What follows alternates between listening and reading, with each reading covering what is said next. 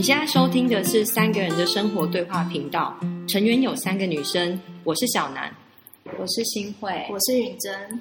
在这里即将发生的事对话我们的日常，延伸我们的视角，共鸣我们的生命。期待你可以在我们的对话里有享受。好像小南最近有听到、有看到一个新闻，然后那个新闻其实你蛮有感觉的。对我最近，呃，其实看到可能不是新的新闻，是我在搜寻某一些脸书的新闻的时候看到。然后那个新闻里面是，呃，主角是伊能静，伊能静很长一段时间已经在大陆发展。那他呢，在台湾的时候，他就是用什么美丽教主啊，然后或者是维持年轻貌美的形形式。他以前也是偶像团体的，就他去大陆发展之后一段时间。最近前我看到那个新闻是他在上少女偶像团体的选拔节目，那五十几岁的他，那他在那个过程里面，他所展现出来的，可能还是他一贯的年轻貌美的样子。我看到大陆的网友其实是还蛮不留情的，有一些人去批评他说他在做妖，就是做妖怪，然后为什么他永远只有点卖弄年轻貌美这件事？嗯。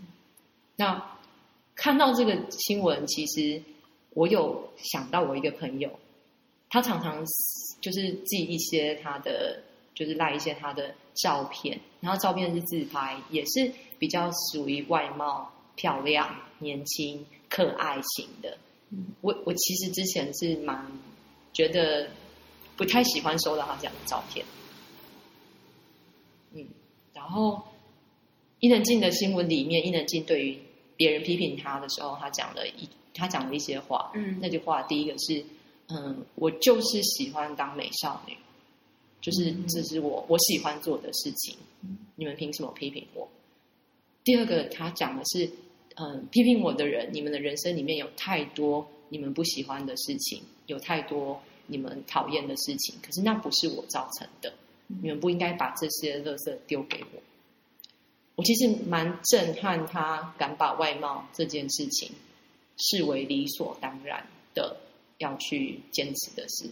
然后我想到我那个朋友也是，对他来讲，外貌是很很很呃很开心去营造的事情，嗯，重要的追求。对，可是对我来讲，一个去追求外貌的人似乎有点肤浅。嗯，我我不知道，可能是以前的价值观里面。会觉得人的内在远比外貌重要。嗯嗯，就是你你去呈现一个内外貌，特别是中年以后，嗯，你再去用外貌去讲，好像你这个人没有其他东西可以讲。嗯，那我回来看我那个朋友的时候，我心里有一惊，是因为为什么我不要让我朋友也以他喜欢的事情为傲？嗯，不管这个东西是外在还是内在。嗯嗯。如果今天有一个人他学了语文，然后很高兴的在我面前用日语跟我在那边聊天，我会去说你在卖弄吗？我会去说你你这样子不好吗？我不会啊。可是同样是引以为傲的事情，但是我就会觉得那个外貌是不够不够拿出来的。嗯，好像如果追求才华，对，好像就可以。对，可是如果追求美貌。然后到了五十几岁都还在拼命追求，好像就很难接受。我觉得我的价值观里面有一种高高下之分，嗯，就是内在是高的，然后外貌是低的，嗯。但老实说，难道我不追求外在的美好吗？嗯，外在美好其实看起来就是舒服啊，是，就是不管是别人还是我。我其实也会在乎外在美好不美好。如果人家把我超丑的照片贴到网络上，我应该也会就没送这样子。对啊，所以我其实我我心里发现，其实我是在乎这一块，但是我又要否定这一块，又要不承认或不可以大声的宣宣扬。对，所以我我朋友 send 那个很自拍外貌的照片的时候，我会觉得你干嘛？你干嘛 就是一直 send 这个给我？为什么要强调？对，为什么要强调？这有什么好强调的？嗯。可是，难道我在自拍的时候会不会调角度吗？会呀，当然会，会啊，我都会 还是狂，因为我是在意，只是我我在意，可是我又不许别人在意。嗯。然后我就发现这个矛盾之后，我就觉得干嘛干嘛干嘛就是他做他开心就好了。嗯我就会觉得啊，其实我朋友也是在做他开心的事。嗯。我以后也不用这么害怕去跟人家说外貌，我以后也不用假装我不在意外貌这件事。哎，可是我觉得好特别，就是说，好像呃，这个思考，然后这个反过头来去检核自己的对外貌的那个价值观，好像是伊能静的这一个他说的那一段非常非常理直气壮，或者是非常强悍的去捍卫自己的喜欢的这一个报道，或者是这一个而来。嗯为什么？呃，就是为什么反而是这样的事件之后，当你看到伊能静这样子说他自己的追求，反而有机会停下来。我觉得一开始是我跟我朋友的矛盾之前就存在。对就是我我之前就不太喜欢，但是我又不知道怎么去处理他 send 那种自拍的照片给我，或者是他在脸书上面有那种很漂亮的照片，我该按赞吗？还是我心里真的觉得这是好的吗？心里有抗拒。对对对，那个抗拒其实一直都在。可是我是一个，我我觉得我身为朋友，我应该要去支持他，但他的价值观我心里又似乎没有那么觉得好，所以这个挣扎矛盾是在的。但伊能静这么强烈的能量说出来的一句话，才让我有点雪亮的说：为什么人不可以追求外貌？如果他觉得这是他重要的人生价值，那为什么不能够活出他自己最喜欢的样子？对，那就是一种美啊。如果他追求的是美，假设科学家追求的是真，那请问不对吗？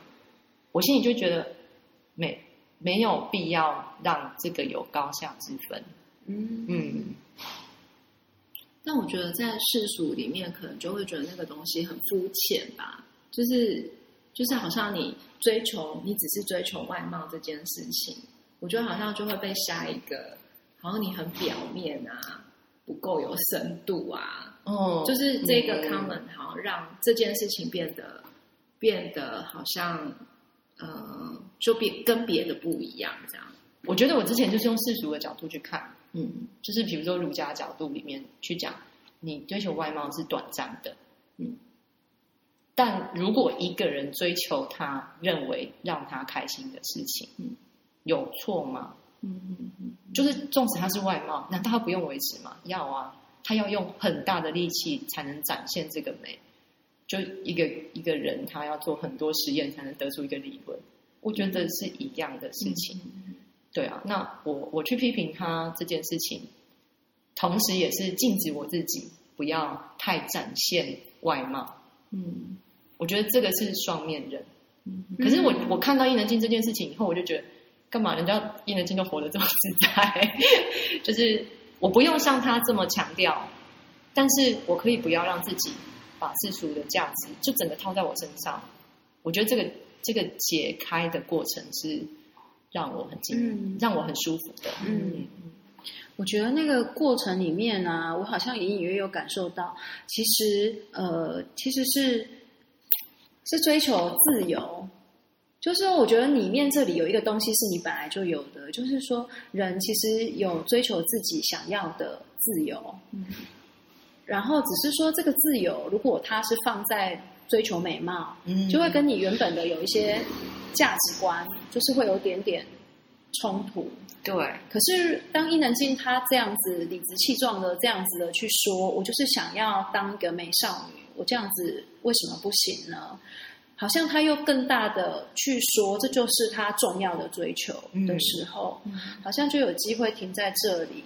如果每一个人都有自由去追求自己最想要的跟喜欢的样子，那为什么这一个追求放在外表嗯就不行呢？嗯哦，我觉得他他之所以能够震撼我，一个是我我认为伊能静他是清楚，非常清楚他想要的，嗯，对，也非常清楚这是他所拥有的，嗯然后这是他始终想要的东西，所以他那个讲出来的力道很强。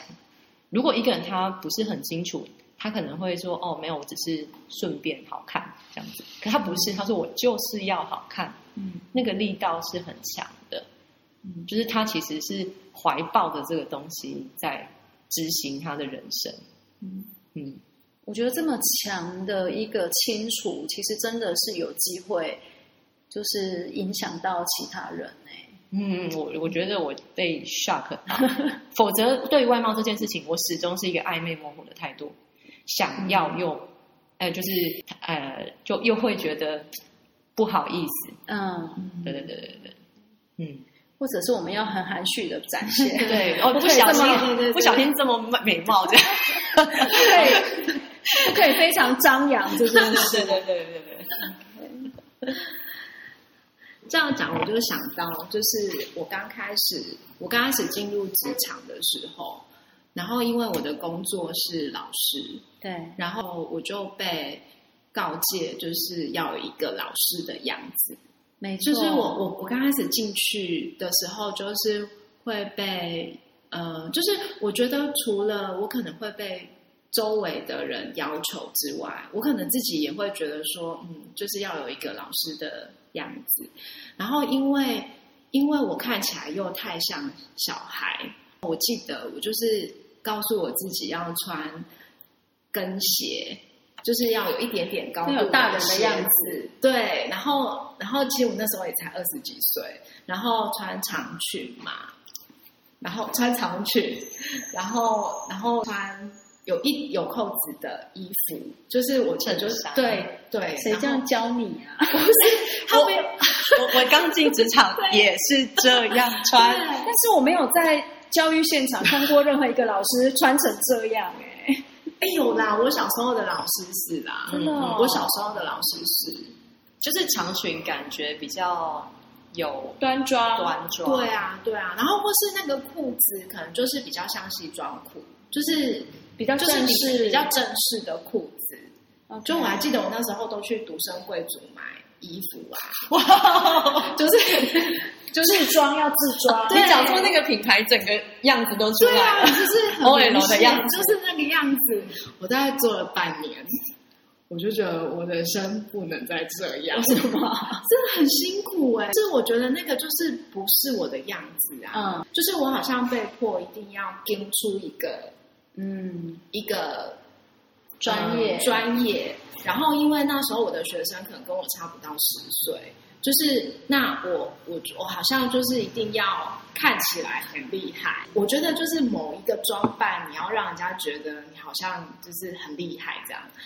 然后，所以我大概可是可是我觉得每天都很辛苦，就是我自己本身穿衣服其实是觉得舒适为主。如果我每天都要这样子穿的话，我会觉得那个是一个很大的束缚。嗯那后来呢，我就是慢慢的开始调整我的状态，就是我觉得一开始的时候，那个需要服装来协助我自己更在一个老师的位置。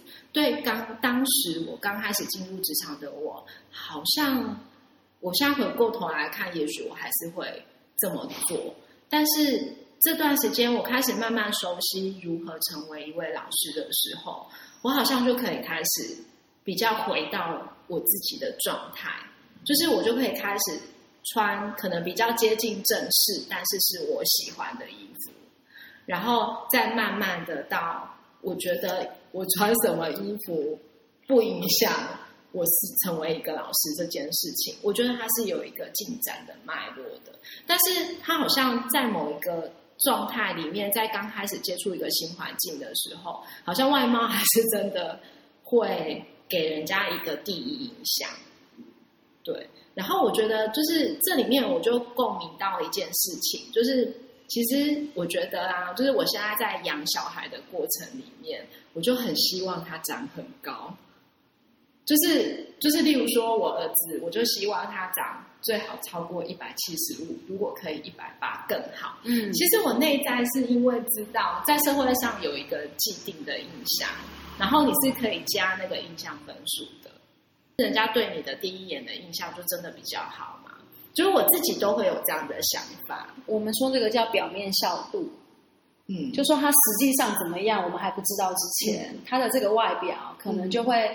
跟某一种形象设定可以接上的时候，他就会比较顺利，或比较可以再拿到一些基本分。对对对，就是感觉你还是会有一些机会。然后，但是这个机会你能不能把握住，当然就是要看你的真本事。嗯可是，可是，身为一个妈妈，就觉得说，如果 我可以给他一个就是先天好的还不错的条件，就是我就觉得哈，我这个娘就是 已经做到，就是我能做到最好的了。对啊，就是就是我会有。我会知道，就是在这个历程里面，但是最终我可能还是会回到一个属于我的样子，去去在我的职场上把我的样子放进去的那个状态。对，嗯，本来有一个样子是外面设定的关于这个角色的样子，嗯。然后尽可能的就是，呃，这个角色需要什么样的条件给人的印象，嗯。然后是是拿这一个角色的样子来放在自己身上，嗯，哎，可是好像或者是要去符合，嗯。可是好像慢慢的在这个过程里面，还是会想要更多回来自己身上，然后由自己再重新定义，或者是重新选诠释。比方说是老师，嗯，对我还是是个老师，嗯。可是这个老师是是我这个人展现出来的老师的样子。但呃，我会在这个地方就是多停留啊。我觉得还有一个原因，是因为我也同时看着别人如何成为一个老师，然后以及他后来怎么发展。就是现在我还是可以看得到跟我差不多年纪的老师，他还是穿的很整齐，就是就是他还是会有一个老师的样子。但我知道我自己已经不是那个样子了，就不是走这样的路对线，我我我就很确定我不是走这样子的路线。然后我觉得这个可能是我觉得比较特别的地方。对，我觉得像允珍讲的，一开始选择那样子的服装去进入那个角色，嗯，我觉得是因为一开始在工作的时候真的没有力气，太多力气，所以选择一个世俗既定的价值，实际上是轻松的，因为我不用去思考太多，我我我这个包装应该怎么包装。可是到后来，所谓一个老师的样子、气场，属属于自己的那个样子建立之后，我其实已经不用这个包装了，就是光是我们在台上讲话的样子，还有跟学生呃互动的情况，我们已经不需要这个包装，才那个真的自己才嗯比较能够呈现出来，也比较稳定。可是，一开始靠那个是，其实有一部分我自己是觉得轻松。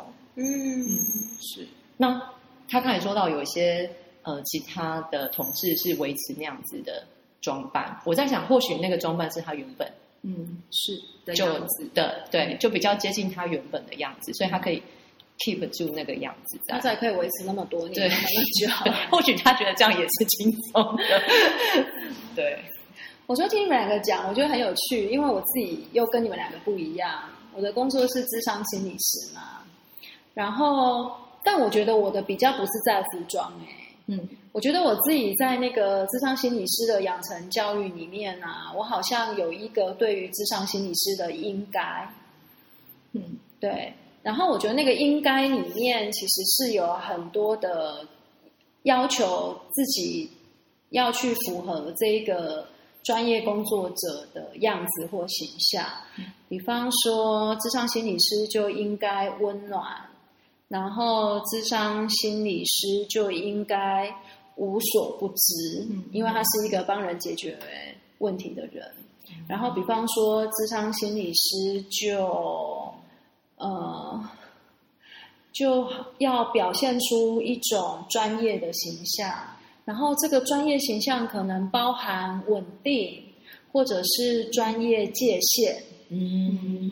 然后或者是要符合专业，就很多哎、就是有好多好多的应该。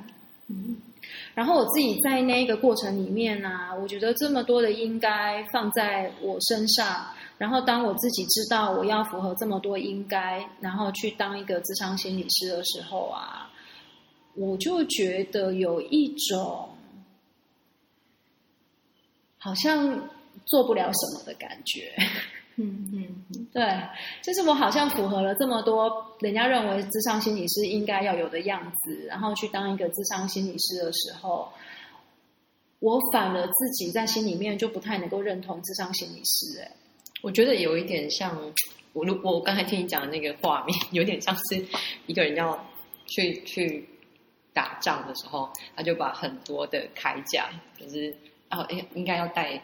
哦，盾牌啊，应该要带什么啊？武器，归给西装挂背心，整个整个武器啊，铠甲全部挂上去，所以其实有点嗯重。重。重，那个给我感觉是很重沉重。重到然后重。然后我自己在那个过程里面呢，我真的有想过一件事情是，如果我要当一个这样子形象。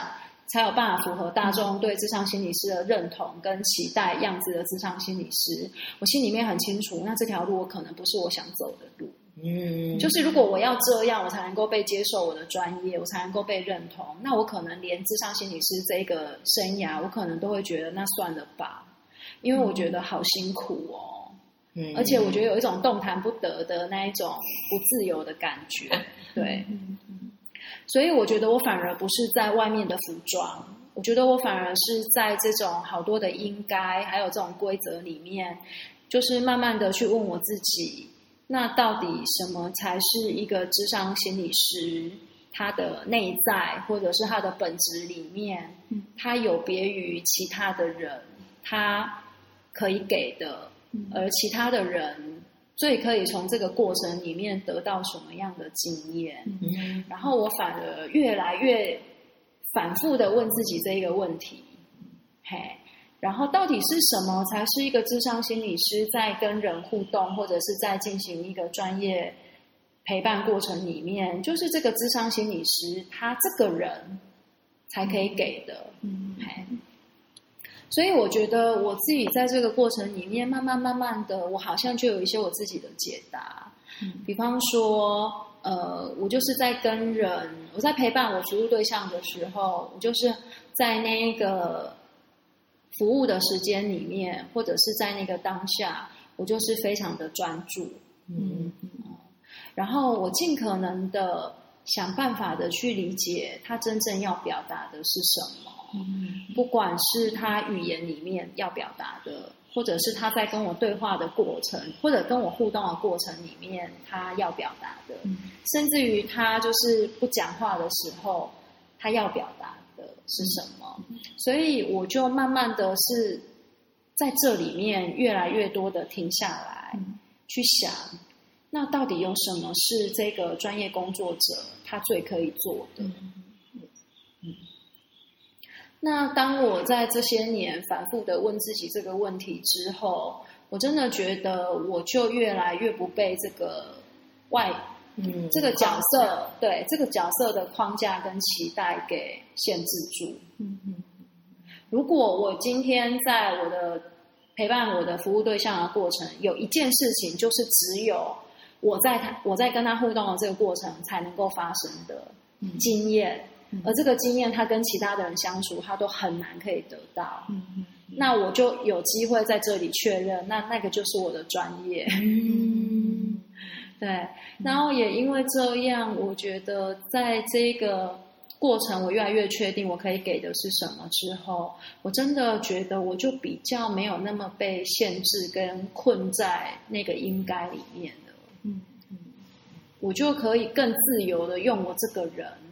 来让别人认识我在做的是什么事，还有我就可以更自由的自己去定义，到底我自己是怎么认为智商心理师的专业是什么，嗯，或者是他到底在做什么样的事，嗯，还有我是一个这样的过程，嗯，我我我觉得在这些过程里面，好像有一个嗯阶段，就是一开始的阶段是，毕竟我们还没有进到这个行业。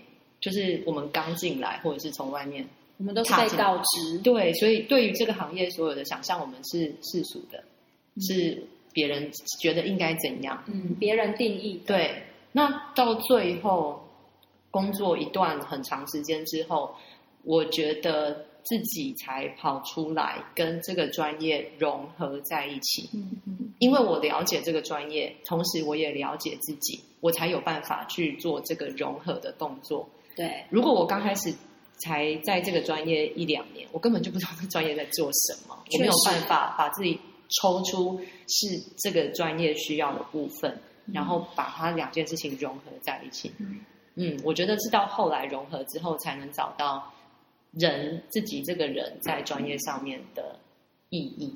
嗯。我同意耶，我同意他需要时间，然后我觉得他需要整理，嗯。然后我也他也需要历程，但是我同时看到这也是一个发展的过程。嗯。嗯，然后这个发展，我觉得在我身上，我觉得它是非常非常重要的。嗯。我就因为有发展出我自己在这个专业工作里面我自己的定义，嗯。嗯然后用我这个人的样子去呈现，我才能够这么喜欢我自己现在在做的事情，嗯然后不是用别人的定义去做这个工作要做的事。我觉得有一个点是因为独特感，嗯就是因为是我用我的方式在做这件事情，嗯所以纵使可能有有一些会有一些接近的情况发生，但绝对没有任何一个其他的心理咨商师可以做到新会现在做的事。嗯所以那个独特感会让我我们在这个专业上的意义更明确。我觉得那个独特感很重要。我觉得很有趣哦。就小南这样讲的时候，我就在想，那个独特感到底是怎么来的？呃，我就在想说，应该就是要把你这个人的样子融入进去，嗯然后到底你这个人的样子是什么？然后你的你你是怎么想的？然后你这个人的特质是什么？然后这件事情你要先明白你要先聚焦，或者你要先明白。嗯然后你如果可以带着这样子的东西融入到你正在做的事或你的工作角色，其实我真的觉得会有一种快乐，跟一种好像是自己在这个过程里面去发展你自己要做的事情。嗯而不是去做那些别人说，呃，别人定义好的事情。嗯我觉得他有一些发展的感觉，然后有一些自由的味道，嗯然后当然也有独特感，然后我也觉得有一些创创作、创新。哎创新的那一种呃快乐。我觉得这个过程里面有一个力道，就是这个力道，如果再扣回去伊能静的新闻来说，就是如果以一个五十岁的的人，然后可以大声的说：“我就是追求美，然后我就是一个美少女。”我觉得在对一个对一个就是嗯，已经随着岁月开始累积智慧的人，如果他再回头看，那这个就是他的选择，而且他对他的专业非常的清楚。我觉得允珍在说的时候，我特别能够停留跟聚焦在，其实这也是一个专业，嗯，他并不是一个没有下过苦功，然后没有去深刻的去思考这件事，而可以做到他现在程度的嗯的人。嘿嗯我我同意那是专业。嗯，对好，我们要不要先到这边？对对好好。好，因为今天就是我们三个人聚在一起录音的第二次，然后我们为了这个录音，我们就是怕那个收音会有一些杂音进来，我们还把冷气关掉，然后就很热这样子。可是啊，我们把冷气关掉之后啊，虽然没有冷气的声音，但是我就听到外面的巷子一直有车子，就是那个摩托车经过的声音，然后我的就是很敏感那个声音，然后就一直在想到时候录出来的效果会是怎么样，这样。那我们刚刚的这一个录音啊，其实我们今天讨论后，我们讨论过一次，然后我们又重新停下来，就是我们又重新回来录我们要说的话。嗯那我们第二次录的跟第一次不太一样，嘿。然后我也想说，就问问看两位，觉得第二次录的，觉得有什么样不一样的体会或发现？我我那时候想说，好，开头是一样嘛，开头就是叫我讲伊能静的事情的时候，我觉得哎，讲完，然后可是可是在讲的时候，跟第一次的感觉已经不一样了。对，我在讲，当我在讲开头的时候，跟第一次已经不一样了。然后呢，后来就是新会跟远征在讲的时候，我心想说，哎，就是已经完全不一样。呃，就是就是会有一点，其实我心里有点小挣扎，说那我们要回去吗？还是就继续往前走？还是怎样怎样？就是我心里会有点想说，哎，那我我到底是要走新的路，还是要走？对，我们要开创新的路嘛。可是原本那条路感觉那时候讲起来也蛮顺的啊，这样子。然后我心里就想说，那这两个素材我到底要哪一个？就是那你要怎么最后挣扎的结果呢？还还想不到。